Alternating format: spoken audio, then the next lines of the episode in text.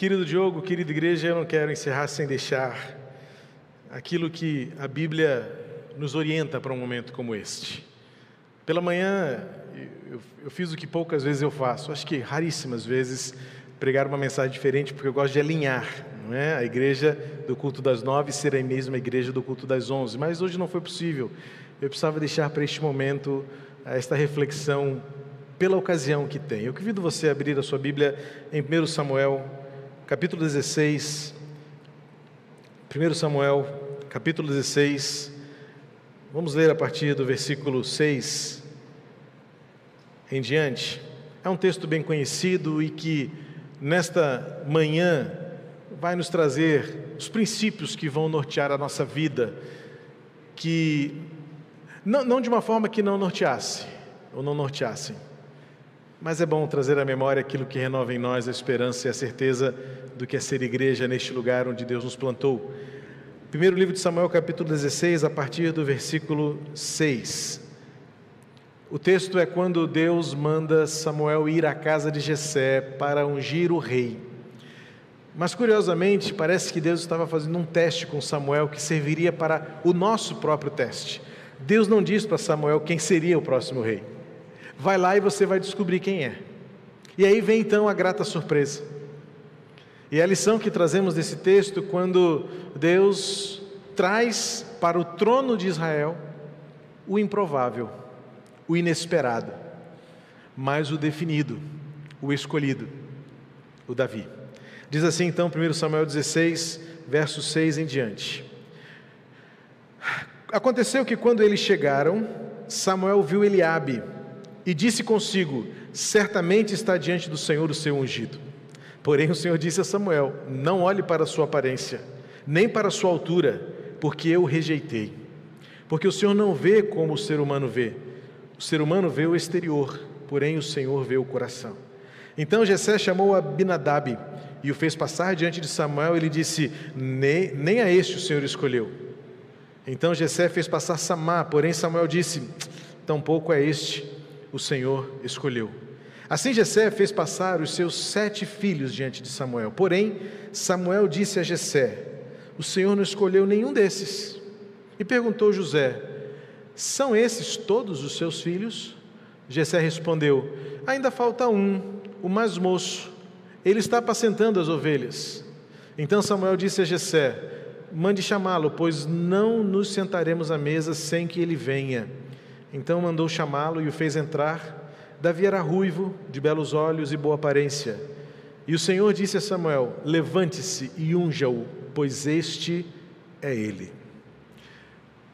Levante-se e unja, pois este é ele. O que e como Deus observa o modo e a forma como nós nos portamos e nos conduzimos na obra dele. Há um contraste aqui, sempre muito proveitoso e produtivo, porque o próprio Senhor estabelece contraste. Eu não vejo como você está vendo. Eu não vejo como o ser humano vê. O que Deus observa pode ser visto aqui na negativa e, consecutivamente, na perspectiva positiva. Primeiro, porque o texto vai dizer o que Deus não vê. Deus não vê, segundo o versículo 7, a aparência, Deus não vê a altura, Deus não vê o ser humano como a gente vê. Então, o que Samuel tem de aprender? Por isso que eu disse que logo no começo seria, teria sido mais fácil para Deus dizer para Samuel: olha, lá na casa de Jessé tem um filho, é uma jovem, é um mais moço, Quantas vezes Deus já fez isso e muitas vezes a profecia é atestada e é corroborada pela precisão dos detalhes. Lembra quando Jesus mandou os discípulos preparar a última ceia? Você vai lá na casa tal, vai encontrar um bezerro, um, um jumentinho tal, amarrado, cheio de detalhes. Diga ao dono do jumento: Meu senhor pede, ele não vai resistir, ele não vai questionar, ele vai liberar. Na nossa visão da teologia bíblica, as profecias elas sempre são corroboradas pelas minúcias. Profecias muito genéricas do ex que te digo e vai alguma coisa de ruim acontecer com você, desconfia, joga fora. Porque biblicamente deve ser o que nós chamamos de profetada. Mas parece-me que aqui, de fato, Deus não estava dando uma profecia a Samuel, Deus estava dando um ensinamento. A vida é um constante ensinamento. E Deus poderia ter atalhado o caminho de Samuel. Deus poderia ter ajudado Samuel e dizer assim: Olha, Samuel, você vai chegar lá, Jessé vai te apresentar os seus filhos, você vai se enganar com eles, não se iluda, eles parecem que são, mas não são o que eu escolhi. E aí, Deus não deu isso. Deus deixou que o próprio Samuel aprendesse, e é o que nós vamos caminhar a partir de agora. Nós vamos aprender juntos. A igreja precisa saber que tem muito a aprender, porque Deus não dá um mapa completo. Ele já nos mostrou o destino, mas o caminho é uma jornada de descobertas. A principal lição que tiramos do caminho no deserto, do povo saindo do Egito para a terra prometida, é que o caminho se faria em algumas semanas e levou 40 anos. Porque Deus não está preocupado com o tempo. Na nossa jornada com o Senhor, não interessa se vamos chegar em primeiro, segundo ou terceiro lugar, a escola de Deus é outra. A caminhada com Deus não é para os que correm melhor, como diz o sagrado, o consagrado hino do cantor cristão. É para os fiéis, para os que querem aprender, para os que querem evoluir no conhecimento e na experiência com o Senhor. Então, Samuel tem que primeiro aprender a negativa. Olha, Deus não faz do jeito que você acha que ele poderia fazer. O Senhor não vê como o homem vê. O homem vê o que está diante dos olhos, e os olhos são o que? Enganosos. Eu fico imaginando como era Eliabe. Talvez fosse aquela pessoa, aquele homenzarrão, forte, alto, parrudo, e por que não considerar até que talvez ele fosse muito igual a Saul? Porque diz o texto no capítulo anterior que Saul foi escolhido em destaque na multidão. Quando Saul se levantou, diz o texto que via-se e ele se destacava. Mas Deus não está procurando destaques. Deus é quem vai dar o destaque. Porque o destaque tem que ser sempre do nome do Senhor. Então, Eliabe devia ser uma pessoa que atraiu os olhos de Samuel, e olha que diz o versículo 7: certamente está diante do Senhor o seu ungido. Ah, Samuel, você não sabe nada ainda, porque você acha que você está vendo. Então Deus precisa ajustar a visão, porque o Senhor não procura aquilo que muitas vezes nós procuramos. E o desafio da nossa jornada, o desafio que temos é justamente, então, Senhor, o que o Senhor está procurando? O que, o que o Senhor está à procura? Tanto nos outros quanto em nós mesmos. O que o Senhor procura dentro de mim? Muitas vezes a nossa procura é pela estética, pela performance, pelo visual. Mas na escolha de Davi, a primeira lição que tiramos é que Deus não permite-nos que enxerguemos num primeiro momento aquilo que Ele está vendo e Ele vai revelar. É claro que os nossos olhos sempre sentem-se atraídos pela estética, pela performance, porque de alguma maneira nós somos movidos por isso, ainda mais no mundo como o de hoje, é um mundo visual. Se eu perguntasse pela estética, certamente a Giovana diria: só tem esse, né, pastor? É o mais bonito de todos. Mas ainda bem que a gente está vendo outras coisas além da estética. Mas o menino é bonito, os olhos, depois vocês vão ver de perto, os olhos dele são de uma cor, é ou não é, Giovana? Eu confesso a você, Diogo, nunca tinha visto olhos assim. Parabéns aos pais. Acho que é a mãe, estou vendo aqui, acho que é a mãe, né? É o conjunto da obra, mas isso não deve impressionar. Isso não faz do Diogo quem ele deve ser pelo que nós esperamos, não é a sua beleza, e é claro que quando vamos à procura de quem vai nos dirigir musicalmente, queremos alguém que esteja entre os melhores. E que bom que o Diogo está entre os melhores, tanto que a professora dele brigou com ele, você sabe da história? Era para ele estar no mestrado, mas ele disse: Não, professor, eu vou para o seminário. O mestrado fica para depois. Não esqueceu do mestrado ainda, né? Vamos continuar avançando. Porque estar entre os melhores é aquilo que todo servo de Deus precisa. O próprio Davi entoou os salmos e nos ensinou no Salmo 31 que nós devemos tocar com qualidade, tocar com excelência. Mas o erro é achar que é isso que impressiona o coração de Deus. Mas não é. Isso é uma ferramenta, é um meio. É o modo pelo qual nós até atrairemos mais a atenção, mas não se engane, não é isso que Deus está à procura. O Senhor olha para o coração.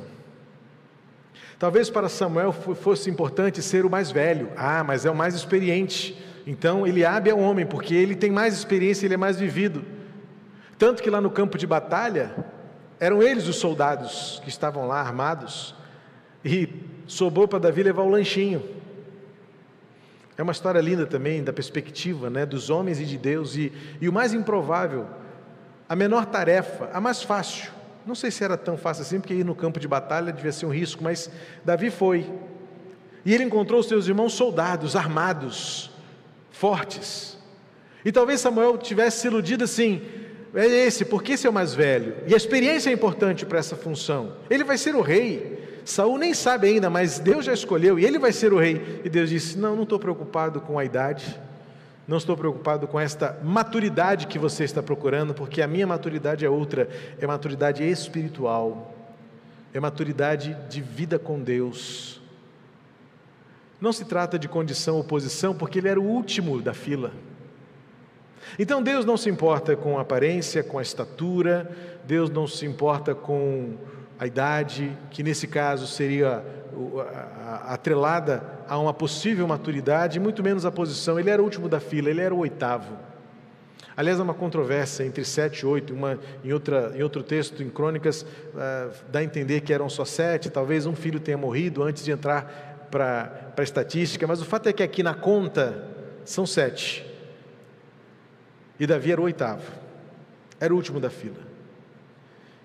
Eu costumo dizer que Deus tem uma preferência pelos improváveis. Deus tem uma preferência graciosa pelos esquecidos, porque era assim. Porque passa os sete e aí fala assim: e agora? Acabou a fila?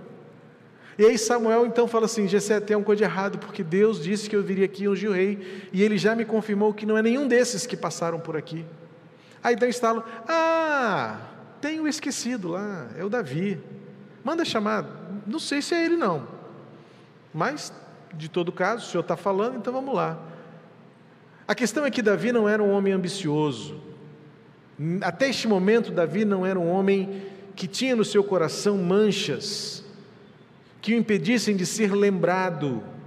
E ele não era decidido a tomar o poder, talvez se ele fosse ambicioso nesse caso, ele estava lá na fila. Chegou para ele o recado: ó, o homem de Deus veio aqui escolher um dos seus irmãos e disse: Eu quero ser o primeiro. Eu lembro da história de Geazi com Eliseu. Geazi não, não, se contentou em ser o segundo, o seminarista, e logo que tomar frente, quis levar o dinheiro de Naamã, roubar a posição de Eliseu. Olha o que Geazi falou para Naamã: O meu servo não sabe o que falou. Chegou lá uns seminaristas novos na escola, estão precisando de dinheiro.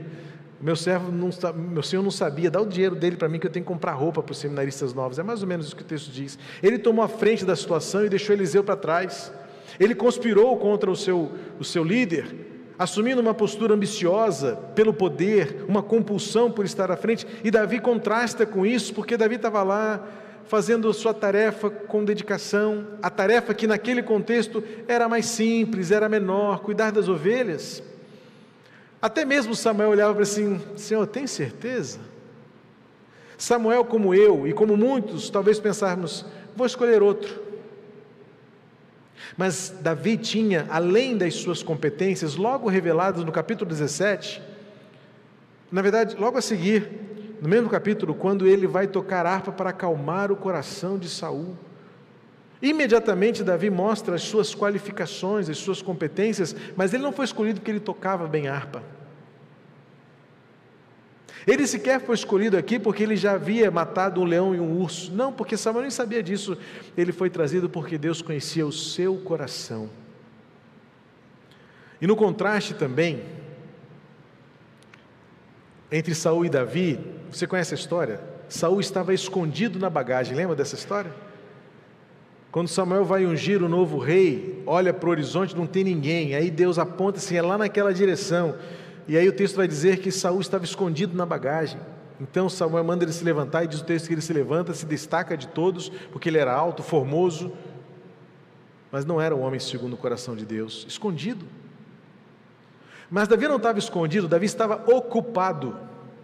Davi não estava fugindo, Davi estava realizando aquilo que era sua tarefa fazer. Ele foi encontrado trabalhando, ele foi encontrado ocupado.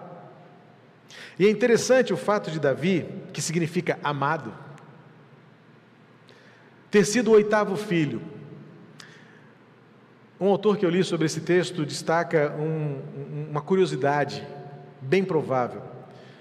Sabe que, para o pensamento teológico hebreu, os números têm uma razão muito simbólica: 3, 40, 12, 12 tribos, 40 dias, 40 anos, 7 como o número da perfeição. E onde o 8 entraria nessa história de uma feliz coincidência? É que para o pensamento hebreu, o oito representa um recomeço. Depois do sete, que representa o ciclo pleno, a perfeição concluída, o oitavo representa que agora algo novo vai acontecer. Samuel já é passado. O que importa agora é um ciclo novo que começa com este jovem, que na sua juventude tem tudo o que Deus precisa para começar a fazer um grande reino uma grande obra e tornar ele um homem segundo o coração dele. Algo também precioso que a gente extrai da vida de Davi é que, neste contexto onde ele estava ocupado e não escondido, onde ele, sendo amado, representa aqui um novo começo, é o fato de que ele era um homem que tinha o coração já no outro. Ele tinha um coração de pastor. Em 2 Samuel 7, 8, no Salmo 71, que ele mesmo cantou ao Senhor, ele disse: O Senhor me tiraste do meio das ovelhas. Porque Deus sabia que era aquele coração zeloso, cuidadoso, pelo mais frágil, pelo suscetível, pelo carente, que deveria assumir a liderança e assentar-se no trono. O trono não é lugar para ambiciosos, é lugar para os servos. A liderança não é lugar para os poderosos, é lugar para aqueles que querem aprender e ensinar. O comando não é dado àqueles que apenas sabem mandar, mas é para aqueles que estão dispostos a ir, irem juntos. E assim foi Davi, ao longo de toda a sua vida. Chamado como homem segundo o coração de Deus, é um homem que se dispôs a cumprir o propósito se dispôs. Não estava escondido, esquecido, mas lembrado pelo Senhor. Não estava escondido, mas estava ocupado. E tinha no seu coração tudo o que Deus precisava. E tão logo pôde, revelou suas habilidades, suas competências, porque diz o versículo 13 finalmente: E daquele dia em diante, o Espírito do Senhor se apossou de Davi. Aqui está o recurso e a fonte de tudo aquilo que Davi foi, tornando-se um homem segundo o coração de Deus. Não foi perfeito. Sabemos bem da história de Davi como um homem de altos e baixos. Um homem tão homem quanto eu e você, Diogo. Tão homem quanto eu e você, povo de Deus. Mas ele é chamado de homem segundo o coração de Deus quando ele, reconhecendo suas falhas e seus defeitos, clama ao Senhor: dá-me, ó Deus, um coração puro e um espírito que se renova todos os dias. Mas esse texto vai mostrar que Deus não estava à procura de alguém forte, ainda que Davi o fosse.